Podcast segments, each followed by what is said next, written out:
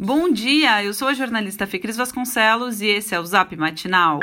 Sexta-feira, 11 de setembro de 2020. Chegou o final de semana. Hoje o tempo segue naquele modo aleatório na região metropolitana, com momentos de sol e nebulosidade intercalados, além da possibilidade de pancadas de chuva isoladas. Na capital, mínima de 15, máxima de 27 graus. O coronavírus está diminuindo o ritmo no Rio Grande do Sul. É o que mostra a oitava e última fase da EpiCovid-19, pesquisa sobre a prevalência do coronavírus comandada pela Universidade Federal de Pelotas.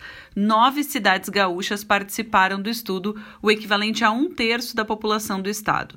Durante a apresentação dos resultados da pesquisa, realizada numa live, o reitor da UFPEL, Pedro Halal, afirmou que o estudo poderia ter novas fases, o que dependeria de acordos entre a universidade e o Estado.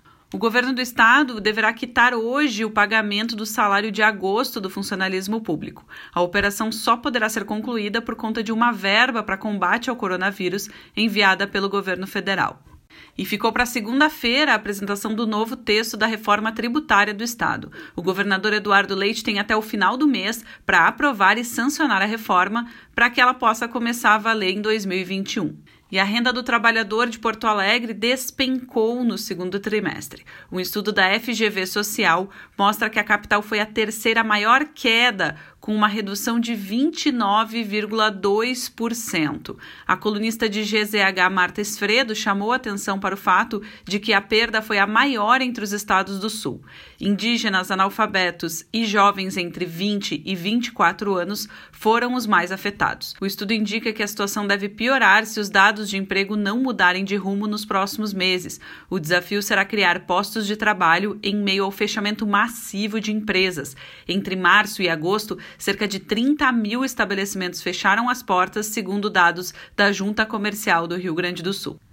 Não é oficial, mas o deputado federal Bibo Nunes anunciou como certo ontem que o professor Carlos Bulhões será nomeado novo reitor da URGS na semana que vem. A escolha, que é prerrogativa do presidente Jair Bolsonaro, desprezaria a opção da comunidade acadêmica, que em julho fez o atual reitor Rui Oppermann o mais votado. Quem assumir fica à frente da gestão da universidade entre 2020 e 2024. E moradores da Ilha do Pavão poderão ficar sem atendimento do único posto de saúde do local. A unidade, que além de tratamento médico oferece também comida aos moradores, é administrada pela Associação dos Funcionários Públicos, que alegou não ter mais interesse em manter o posto.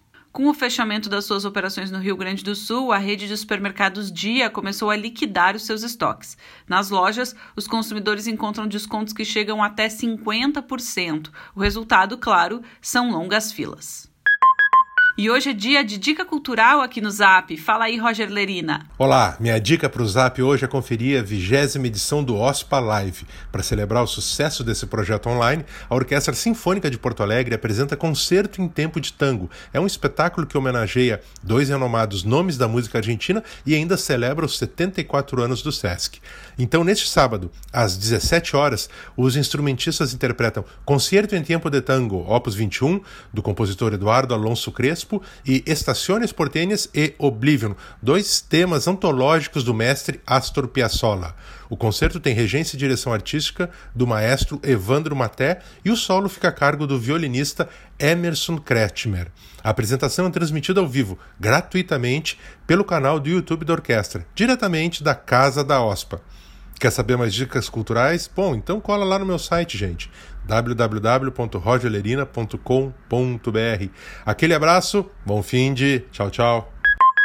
Esse foi o Zap Matinal, feito com base em conteúdos dos sites G1RS, GZH, Sul 21, jornais Correio do Povo e Jornal do Comércio. Nós trazemos notícias gratuitas todos os dias no seu celular.